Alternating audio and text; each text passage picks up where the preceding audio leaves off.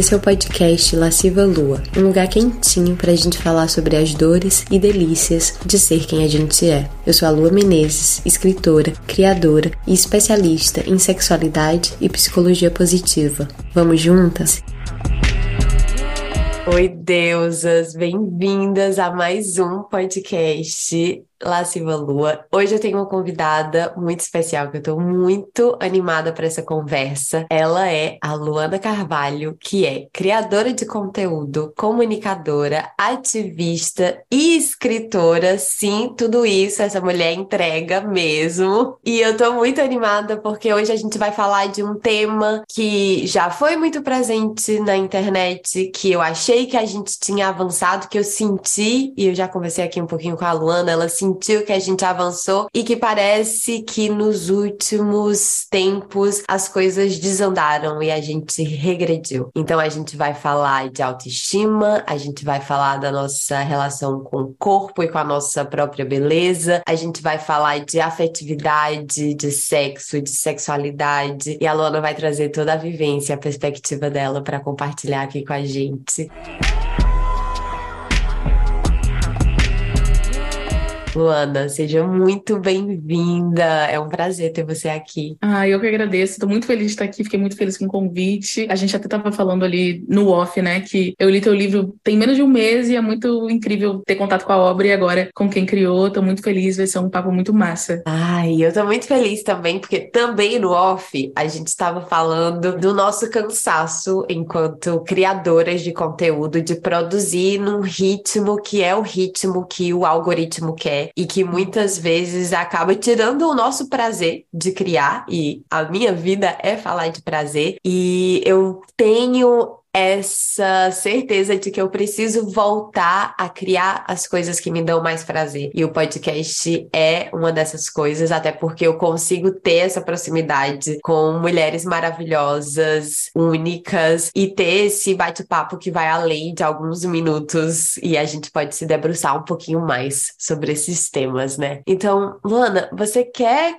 compartilhar para quem não te conhece como que você começou a pensar, a falar sobre tudo isso que você já fala? Eu comecei assim, ali na pandemia, né? Acho que muita gente começou a, a criar conteúdo pra internet, mas eu me vi numa sinuca de bico, assim, porque eu trabalhava muito fora da internet, com militância e tal, e a pandemia nos tirou essa coisa de estar na rua, né? Que era isso que eu gostava. Só que aí eu vi a internet e, e as redes sociais, enfim, como um espaço que eu também poderia falar e até alcançar mais pessoas. E aí eu comecei falando de corpo, justamente, né? Sendo uma mulher preta, gorda, eu comecei a falar sobre gordofobia, sobre racismo, sobre as minhas vivências. E eu fui indo, fui indo e deu assim muito certo. E cheguei no ponto que eu tô agora.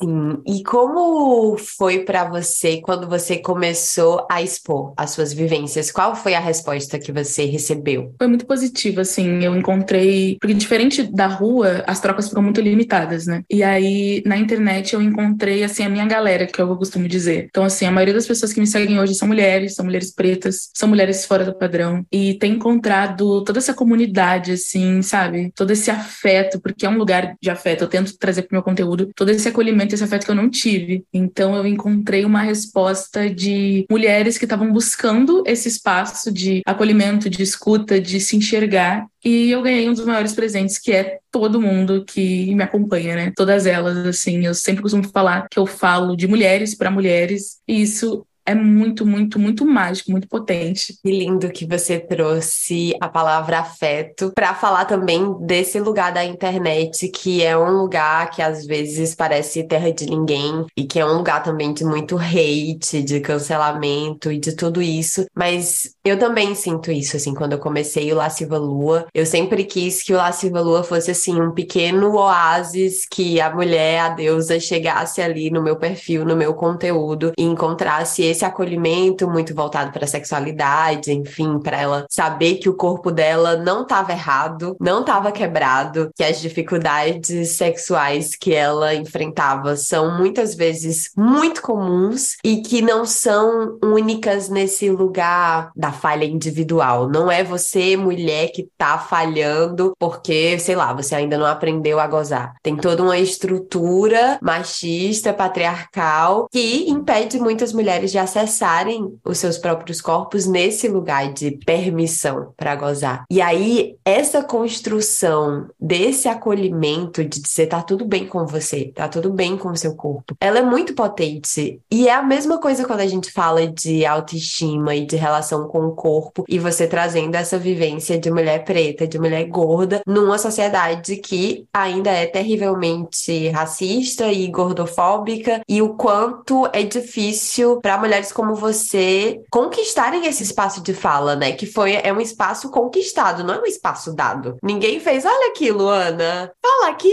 né? Como é para você conquistar e, esse espaço? Assim, eu costumo falar que além de ser conquistada, é uma coisa assim arrancada, né? Eu arranquei o meu próprio espaço, porque ainda que eu tenha conquistado, ainda assim tentam me silenciar, né? Tentam me silenciar e outras iguais a mim. Eu acho que uma coisa que nos enlaça enquanto comunidade, enquanto mulheres, é a culpa, né? Então, assim, ainda tendo todo o sucesso, digamos assim, e alcançando cada vez mais espaço, a impressão que eu tenho é que eu não deveria estar ali. Então, mesmo tendo esse lugar por direito, tendo conquistado, arrancado, roubado, tendo falado, não, eu tenho direito de estar aqui, a culpa me pega muito de, de pensar, eu realmente deveria estar aqui, esse realmente é o lugar que eu pertenço, porque eu falo muito sobre liberdade, né? Que tá muito ligada ao prazer. E aí eu penso, poxa, eu falo tanto sobre liberdade, eu quero, eu tenho ânsia por me sentir livre. E ainda assim eu me sinto culpada por estar no lugar onde eu estou hoje, sabendo que é legítimo, sabendo que eu tenho direito, sabendo que vozes como a minha, como a tua, como a de muitas mulheres precisam ser ouvidas e ainda assim a culpa vem atrelada ao sucesso, atrelada à visibilidade, atrelada ao sentir prazer, ao se sentir livre ou a tentativa de se sentir livre. E é uma loucura porque eu olho para minha trajetória, que é recente, mas mesmo assim já tem assim a sua notoriedade, e eu fico, meu Deus, que coragem, né? Às vezes a gente se sente tão pequena diante das coisas e diante das violências que a gente sofre, mas aí a gente olha para nossa trajetória e pensa: meu Deus, eu tive que ser muito corajosa, né? Eu tava, inclusive, ouvindo o episódio do podcast que tu falou do livro, e aí tu falou sobre uma coisa de, sobre coragem, né? Que é um livro, assim, corajoso. E eu me identifiquei muito com isso porque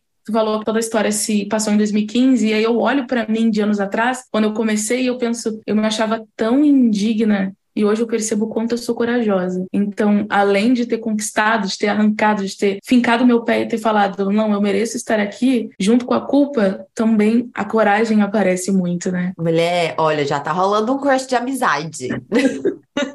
Porque mil coisas que você falou eu sinto no meu corpo. Uhum. E essa coisa da culpa é muito real. Eu tenho também um clube do livro. Esse ano eu comecei um clube do livro, o clube do livro lascivo. E ontem a gente teve a aula sobre o segundo livro do clube que se chama Luxúria, de uma escritora Raven Leilani, eu não sei se você uhum. já leu. E é uma escritora preta, norte-americana, que escreveu esse livro que é genial. Só que tem muitas partes do livro que são muito indigestas. Uhum. E essa é a potência do livro. Ele educa não no sentido de ai que livro educativo, mas ai que livro provocativo. E aí tem umas dinâmicas nesse livro que tem essa protagonista, que é uma jovem mulher preta em Nova York, super fodida de grana, e ela começa a se relacionar com esse cara branco, mais velho, hétero, cis, blá blá blá, tudo isso que a gente já sabe, toda esse, essa uhum. imagem, esse arquétipo quase. E na construção das dinâmicas das personagens, ele é justamente esse homem certo do seu lugar no mundo. Eu vejo essa certeza nos poucos homens brancos héteros cis de meia idade que eu convivo, que graças a Deus eu não convivo muito com eles, que não tem ao meu redor, na minha família também não tem, esses homens foram embora, abandonaram, etc, etc. Eu vejo essa certeza, sabe assim, eles ocupam esse lugar com a segurança absoluta do próprio merecimento. E aí, no meu trabalho, eu vejo mulheres maravilhosas, tanto as mulheres que vêm até a mim, minhas alunas, enfim, as seguidoras, as convidadas, as amizades que eu começo a construir por causa da internet, mulheres maravilhosas. E a gente com medo de ocupar o nosso lugar, a gente culpada por ocupar hum. nosso lugar. A gente, sabe assim, dizendo: com licença, olha aqui o meu trabalho, olha aqui essa coisa que eu tenho para dizer. E não, A gente tem direito de existir no mundo. O nosso gozo, a nossa voz tem direito de existir no mundo, né? E eu acho que falar disso é também falar sobre corpo. Porque se a gente tá num corpo que nos dizem que é errado, inadequado, feio, gordo, sei lá o que, a vida inteira, como é que a gente vai se sentir à vontade de andar por esse mundo com essa segurança, né? Tá tudo interligado. Sim, total, assim. É quase uma, um pedir desculpas por estar ali. Eu me sinto, assim, muito nesse lugar, assim. Eu tinha uma mania que era de me explicar demais, assim. Explicar demais o que eu tava querendo dizer porque mesmo que eu tenha ganhado uma comunidade afetuosa e acolhedora, também veio esse lado do hate que a gente falou no início. E muitos homens, né, porque ainda hoje os homens olham para o nosso perfil e eles acham que a gente tá falando com eles, mas a gente não tá. E aí, assim, muitos homens brancos me questionavam muito, assim, no início. E aí eu me explicava, e me explicava, e me explicava, e fazia milhões de refações e stories e adendos até que um dia eu me percebi e falei assim: mas para quem que eu tô falando? Essa culpa, quem é que tá me colocando? Quem é que tá me colocando nesse lugar de ter que me explicar? Por que que eu, uma mulher preta, gorda, que estou falando com outras mulheres, estou me colocando nesse papel de me explicar. Então, assim, para além da desumanização que a gente já vive, a gente também tende a aceitar isso que nos é imposto, né? Aceitar esse lugar de se explicar, aceitar esse lugar de se desumanizar e de ser desumanizada. E a gente chega nesse momento e eu enxergo tudo isso como uma desculpa, né? Tipo, ai, me desculpa por existir, me desculpa por ser assim, me desculpa por ter essa voz, me desculpa por falar sobre o que eu falo, me desculpa pelo sucesso, sabe? É um existir potente, porque sim, a gente não pode negar a nossa própria potência, da nossa própria trajetória, mas ao mesmo tempo é uma potência com desculpa. Sim. Quase um desculpa por ser potente, uma vergonha.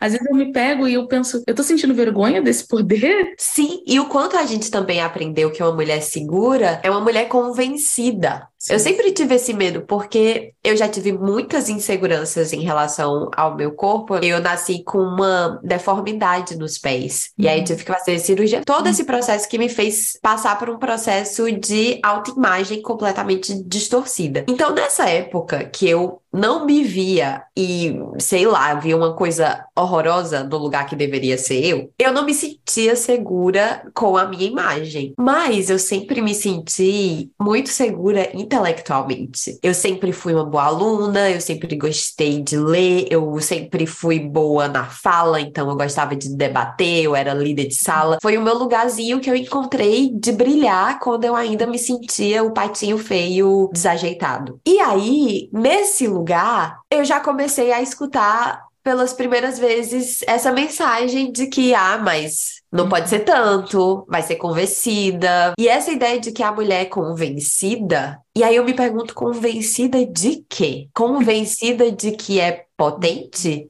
De que é digna, de que é bonita, de que é inteligente, de que é. Uhum. Então a gente não pode se convencer que a gente é o que é.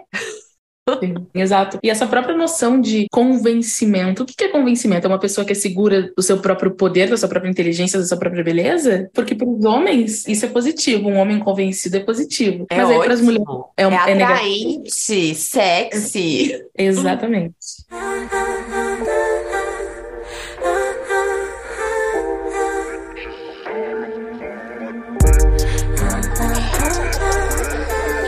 Luana, quando você começou a se sentir bonita e, e, gostosa no seu corpo, apesar da sociedade te dizer que você não era? Como foi isso para você, esse processo? Foi um divisor assim de águas, né? Eu até fiz uma live na semana passada falando sobre isso, para contar como que eu comecei a enxergar beleza e potência no meu corpo, preciso contar de quando eu não me sentia assim mal com o meu corpo. Porque eu vim de uma família que é totalmente de pessoas pretas, a minha mãe uma mulher gorda, enfim. Então, dentro da minha casa, eu sempre fui muito enaltecida pelo, pelo que eu era. Sendo gorda, sendo preta, sempre me falaram que eu era inteligente, minha família era uma família muito afetuosa, o que é difícil e raro vindo de uma família negra, né? As pessoas negras, elas não são acostumadas com o afeto, né? Elas são unidas por outras coisas, mas o afeto é escasso. E a minha família é uma dessas que foge da regra. E além disso, eu também sou e fui uma criança de terreiro, né? Eu sou um bandista e tal. E dentro do terreiro, tanto da minha família religiosa quanto da minha família, eu sempre fui enaltecida por quem eu sou. Então, dentro do terreiro, o fato de eu ser gorda e preta não era um problema, e nem dentro da minha casa. E aí, quando eu fui entrando na pré-adolescência, na adolescência, eu comecei a finalmente entender que o mundo não estava preparado para minha presença. E foi aí que eu comecei a sofrer episódios de violências raciais, gordofóbicas, de gênero, porque até então, a única coisa que eu experienciava era ser amada na minha complexidade, do tamanho de que eu era. E aí, quando eu fui pro mundo, quando eu perdi a inocência de criança, eu comecei a entender que eu não era tão bem-vinda assim. E isso foi lá pelos meus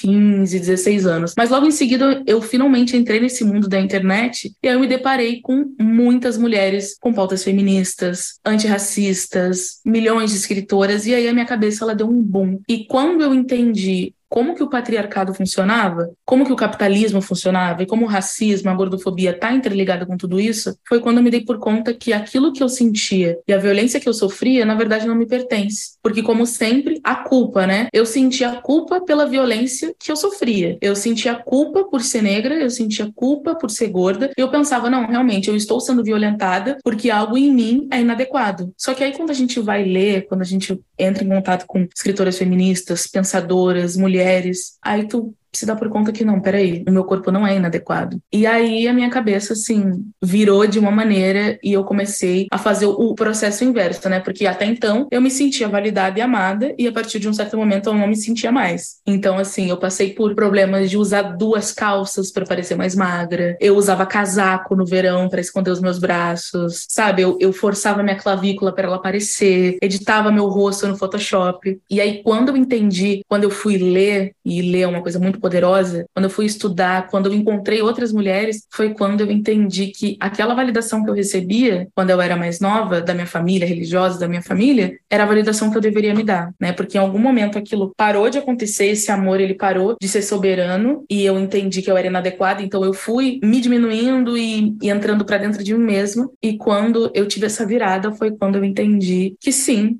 eu era ótima, eu era bonita, eu era inteligente, e foi aí que toda essa virada se deu. E hoje em dia você sente ainda esses momentos assim de duvidar da sua beleza, da sua potência, porque eu sinto que na internet às vezes as pessoas projetam também que você está em paz ou a vontade na sua pele é você estar em paz e a vontade na sua pele o tempo inteiro. E eu acredito, pelo menos comigo, não é exatamente assim. Hoje eu não me sinto tão insegura em relação ao meu corpo, mas também não é sempre que eu também tô ótima e uh, tô me sentindo linda, maravilhosa, incrível. Não é? É óbvio, mas tem as pessoas que projetam essa idealização. Como é para você? super assim. Quando eu comecei a trabalhar com internet, e eu ainda falo sobre autoestima, mas eu falo de outra maneira. Eu acho que, sobretudo depois da pandemia, as pessoas, e pelo menos as mulheres com quem eu tenho contato, elas sentiram uma necessidade de profundidade. Porque a gente começou a falar de autoestima ali em 2015, 2016, e foi aquele boom de ame seu corpo e você é maravilhosa, e isso foi ótimo. Isso me formou, né, do jeito que eu sou hoje. Mas eu acho que depois de um tempo, as coisas elas começaram a ficar muito rasas. E essa projeção, de fato, ela. Então, para mim, minha autoestima hoje, ela é muito mais sobre eu acolher quando eu não tô muito bem, eu entender de onde que vem isso, porque tem os momentos que a gente não se sente tão bem, tão bonita, tão maravilhosa, tão incrível e tão disposta, e a gente tendia a acreditar que a autoestima era se olhar no espelho e, ai, ah, tô linda. Mas aí, naqueles momentos de baixa, quando a gente não tá bacana, quando acontece alguma coisa que não tem a ver com o nosso corpo, mas que deixa a gente se sentindo menos do que a gente gostaria de se sentir, a gente tendia a não lidar com esses momentos. Pelo menos eu era assim. A minha autoestima ela só é validada quando eu estou me sentindo maravilhosa, e nos momentos que eu não tô bem, a minha autoestima não existe. E aí, justamente dessa profundidade que eu tava falando, foi quando eu entendi que, para mim, pelo menos, a autoestima é sobre se dar o mesmo afeto, carinho e gentileza nos momentos em que eu não tô me sentindo maravilhosa. Porque quando eu tô me sentindo maravilhosa, eu tô me sentindo maravilhosa. Mas e nos momentos em que eu tô com crise de ansiedade? E nos momentos que eu duvido da minha própria capacidade? A minha autoestima, ela permanece ali. Mas eu acho que é muito sobre acolher esse sentimento, se dar esse carinho, se dar esse colo e falar: eu estou me sentindo mal, mas ainda assim eu sou uma mulher inteligente. Eu estou me sentindo mal, mas o meu corpo ainda assim é lindo. Eu estou me sentindo mal,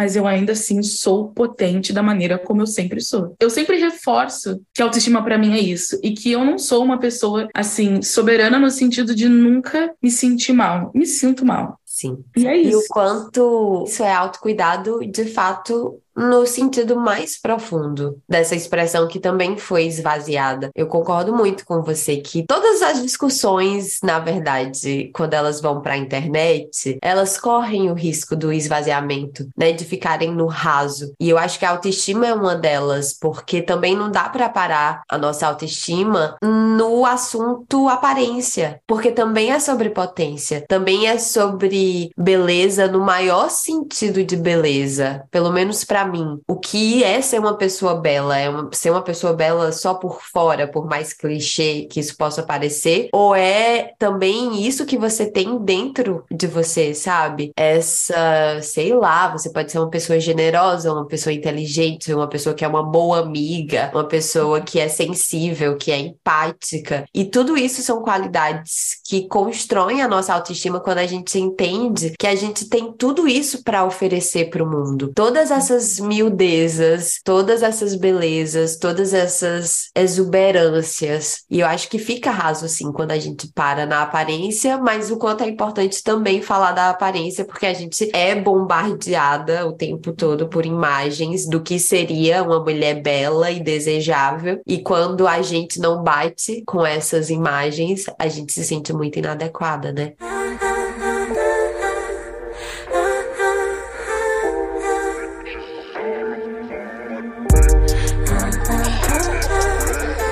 E quando isso vai para as relações, Luana, como foi o seu processo de começar a se relacionar com pessoas que eu imagino que deva ter começado então nesse período em que você ainda estava se sentindo inadequada e como é hoje? Eu era uma pessoa assim muito insegura, né? Justamente por esse lado de ter entendido que quando eu fui para o mundo eu não era tão bem-vinda assim. Mas eu sou do Rio Grande do Sul, né? E o Rio Grande do Sul, a maior parte das pessoas são brancas, então isso já me me colocava em déficit em relação a onde eu tô hoje, que eu moro no Rio, e a diversidade aqui é muito maior. E aí, então, eu era quase sempre a única menina negra da sala, a única gorda, e isso, querendo ou não, mesmo tendo uma família que me enaltecesse, isso, querendo ou não, formou a minha autoimagem de forma negativa. Então, eu passei muito por um período de que eu via as minhas amigas, que eram todas brancas e magras, se relacionando e eu não estava me relacionando porque eu não me enxergava como uma pessoa relacionável, digamos assim, e o meu círculo social também não me enxergava assim. Só que aí aconteceu uma virada muito grande, que foi justamente nesse momento que eu comecei a estudar e a me identificar como negra. Tem até um livro que fala sobre isso, que é o Tornar-se Negro, né? Porque toda pessoa negra, quando ela nasce, ela sabe que ela é negra, mas ela se torna negra a partir do momento. E aí, o Rio Grande do Sul tinha essa demanda e ainda tem essa demanda de poucos espaços que foram feitos para pessoas negras, para mulheres negras, e chegou num ponto que eu encontrei um espaço que celebrava quem eu era, negra, e uma festa, que era uma festa e era um espaço de de debate e tal. E eu fui nessa festa. E nesse dia eu tomei um choque dentro de mim, porque eu vi muita gente parecida comigo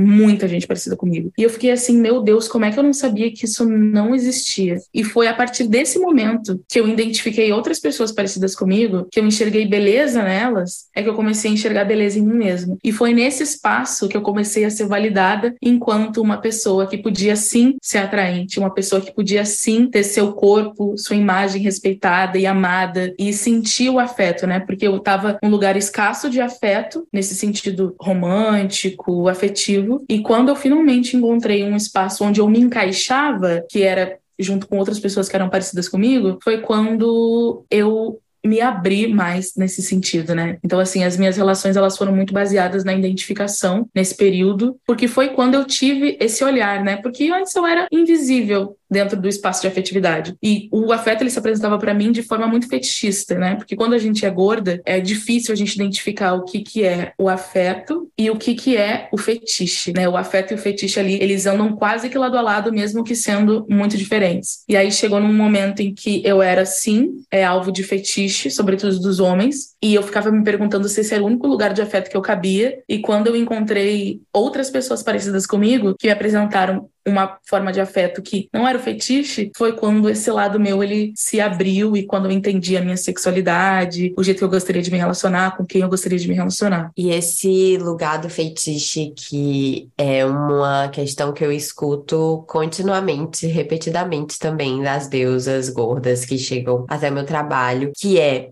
essa vontade que a gente tem de ser desejada, de ser vista com olhos de desejo, que é genuína e que é tudo bem, não é sobre a gente não poder ser desejada, porque também tem um lugar de gozo e de prazer em a gente ser desejada por alguém que a gente deseja, né?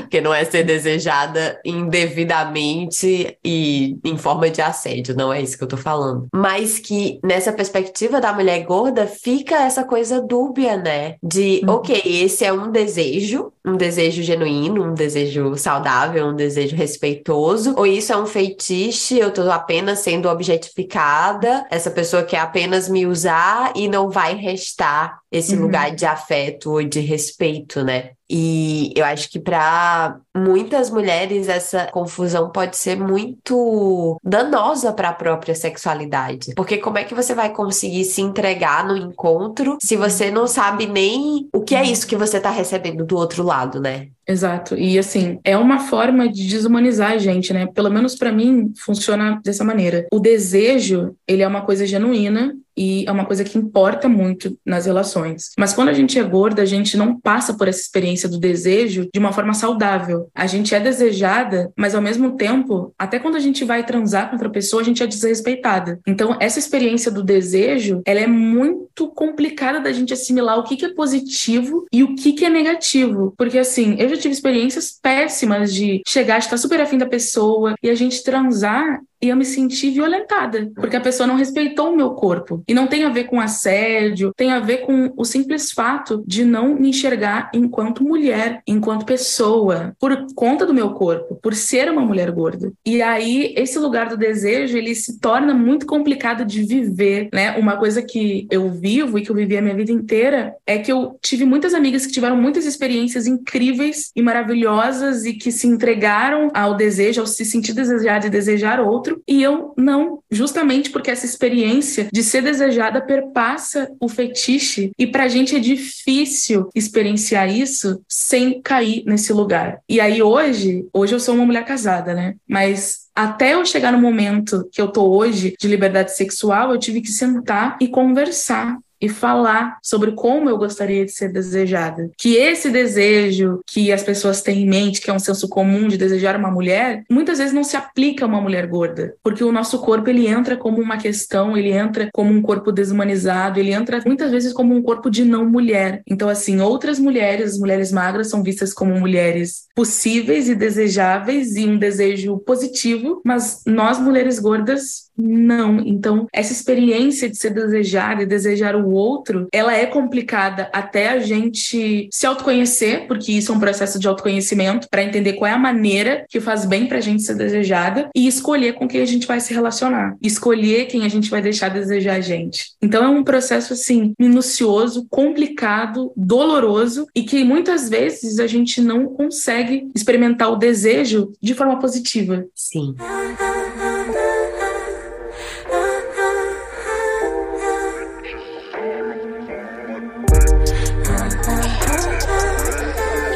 Você teria dicas ou sinais assim que você aprendeu na sua vivência para compartilhar com outras mulheres, para identificar o que é desejo, esse desejo genuíno, o que é fetiche e desumanização? É assim, eu entendo que o desejo, ele perpassa o corpo, né? Assim, isso é uma coisa que é difícil de contestar. Mas para mim hoje, depois de ter entendido sobre muita coisa sobre mim mesma, me sentir desejada, ela precisa passar por humanizar quem eu sou. Então assim, a dica que eu dou é que geralmente quem se relaciona com um homem passa mais por isso, né? De ouvir frases que aparentemente são frases que era para dar tesão e acaba sendo gordofóbico, né? Como por exemplo, ai, sou doido para comer uma gordinha, ai, você é uma gordinha gostosa. Esse tipo de coisa não é bacana, sabe? E, e a maioria dos homens são assim. Uma frase que eu ouvia muito era, ai, eu tenho medo de não dar conta. Medo de não dar conta pelo quê? Porque eu sou gorda? E aí vem desse lugar, né? Porque isso, o estereótipo do corpo gordo fala sobre isso, que é enxergar a mulher mulher gorda como uma mulher insaciável, como uma mulher assim, que por um lado isso pode ser positivo, mas quando a gente olha por esse estereótipo do corpo gordo, o motivo disso acontecer é porque a gente é gorda. Então, o estereótipo do corpo gordo nos conta que as mulheres gordas, quando o assunto é sexo, são vistas como insaciáveis, como ninfomaníacas. Tem um filme, inclusive, Norbit, que é um filme do Ed Murphy, que a mulher dele, ela é essa mulher gorda, preta, que é exatamente esse estereótipo, que é uma mulher incansável, insaciável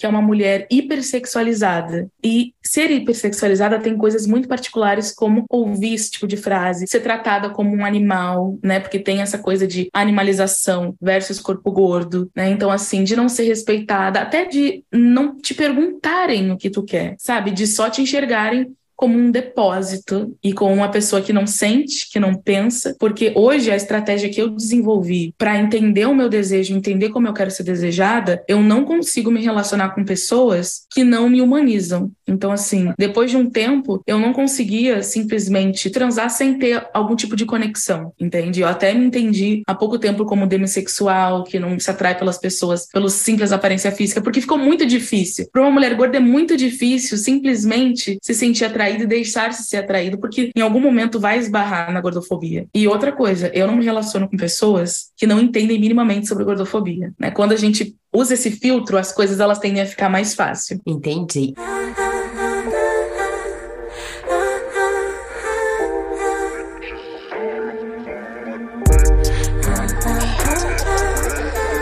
como que você identifica? Claro, eu acho que a pessoa gordofóbica ela vai dar esses sinais, mas como que você identifica se a pessoa está aberta ou se também você não está aberta para ensinar, porque é um lugar de cansaço, né? A gente não aguenta mais ficar ensinando ninguém sobre temas que são urgentes como machismo, racismo, blá blá blá. Tipo, a gente está de saco cheio. Mas você tem esse filtro de uma pessoa que pode, sei lá, cometer um deslize, mas está aberta ou não, a tolerância já tá no zero. Depende muito da pessoa, né? As relações das pessoas refletem quem elas são. Uma pessoa que não tem nenhuma pessoa que se relaciona com ela que seja uma pessoa gorda ou que seja uma pessoa negra, dificilmente ela vai entender sobre gordofobia. Porque é muito difícil se relacionar com alguém e ver qual o círculo daquela pessoa. Se as pessoas, a maioria são padrão, a maioria são brancas, homens, isso já é um,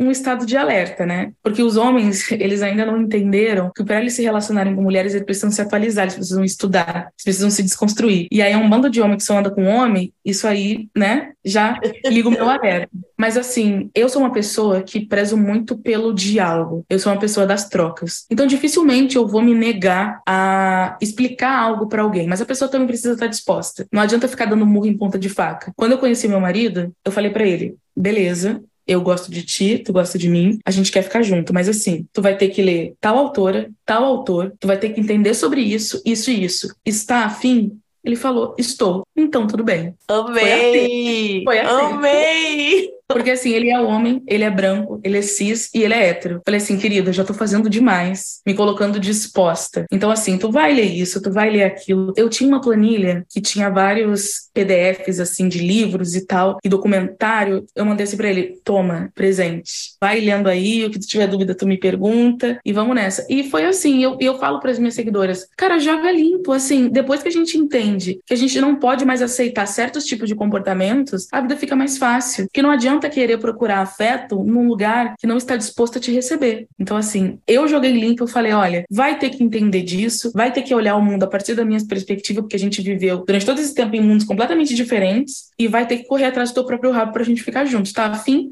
Tô. Então é isso. Essa é a minha régua. Eu lembrei daquela frase clássica da Nina Simone, né? Que ela fala que é preciso aprender a se levantar da mesa quando o amor não estiver sendo servido. Isso, exatamente. E eu acho que é, é esse é um aprendizado para todas nós, porque a gente corre muito atrás de migalhas de afeto, de atenção, de desejo, que às vezes nem desejo é. E foi o que a gente foi ensinada e socializada para aceitar né? Porque a gente é o segundo sexo, então a gente é inferior, a gente é frágil, e aí nos dizem que a gente tem que se contentar com o que quer que a gente se receba. E isso é muito foda. Eu amei a planilha, eu amei a planilha de um jeito que eu não tenho nem palavras para dizer o quanto eu amei.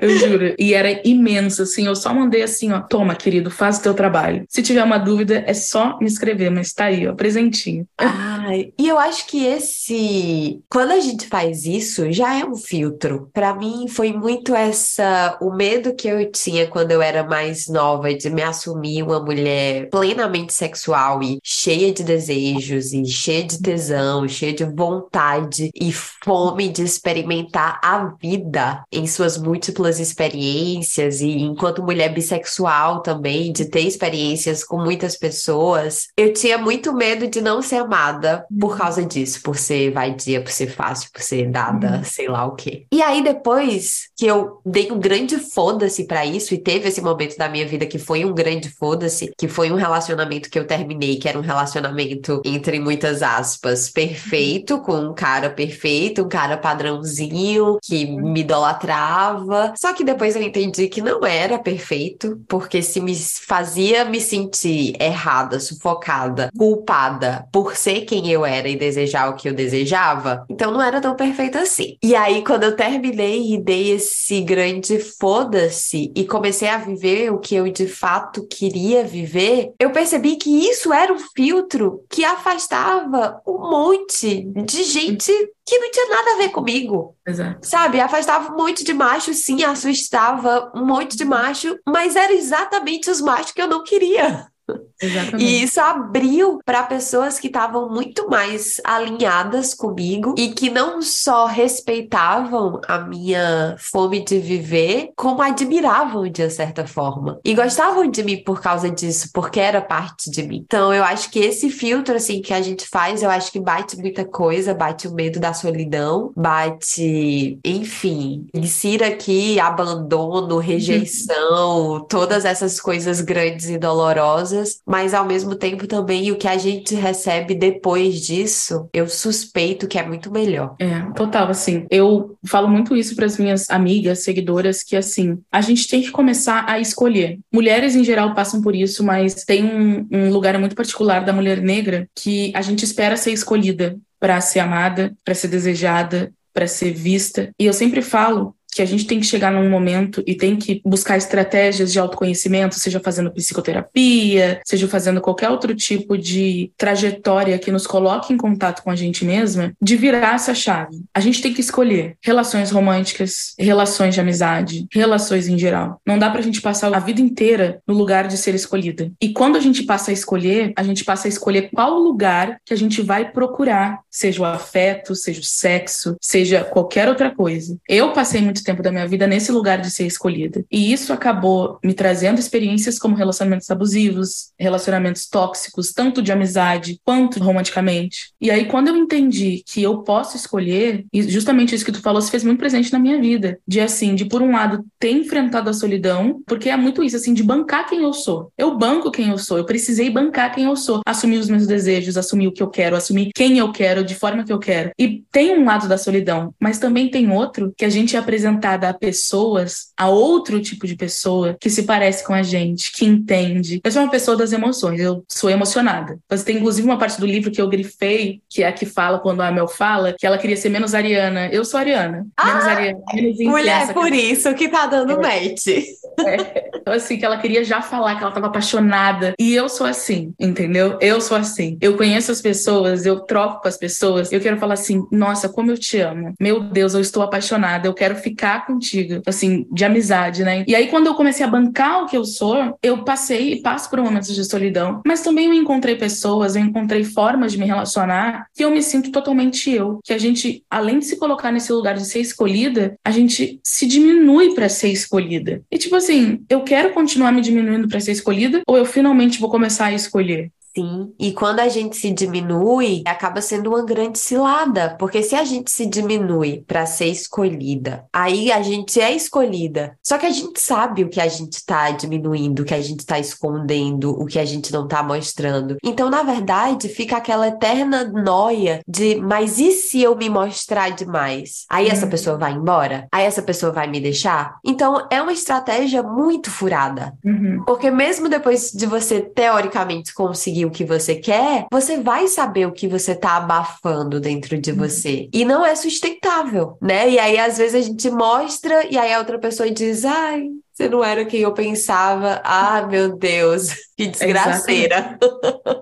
Como se a gente fosse obrigada a ser. É, exato. A ser quem o outro quer que a gente seja, a gente não é.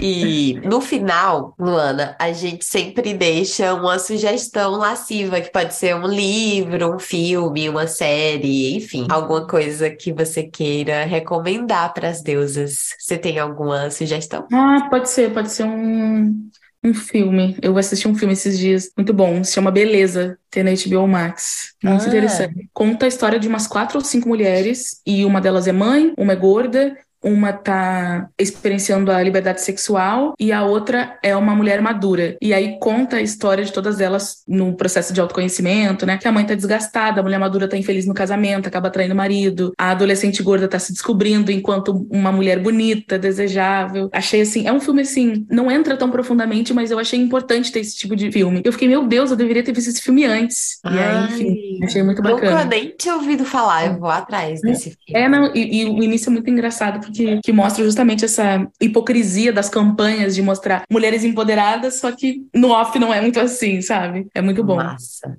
Massa. Eu vou sugerir o Luxúria, que eu nem sei se eu já sugeri nesse podcast. Eu tenho esse problema que eu saio recomendando as coisas na newsletter, no Instagram, aqui. Aí depois eu fico, será que eu já recomendei? E onde eu já recomendei? Então, não sei, mas vou recomendar o Luxúria porque a gente teve esse encontro do Clube do Livro e tá muito fresco na minha cabeça. E é realmente um livro sensacional. Não é um livro livro docinho, não é um livro facinho, é um livro que é para remexer e é nesse remexer que ele é precioso e potente, porque é uhum. isso. Não é um livro moralista, não é um livro didático, é um livro af, genial que toca em temas difíceis, como essas disparidades, esses desequilíbrios de poder, de relações raciais, de relações de gênero, mas a autora é genial ela começa um parágrafo de um jeito e termina de um jeito inimaginável, assim, é muito surpreendente, é uma leitura muito... Eu tô apaixonada e defenderei esse livro. Tu já leu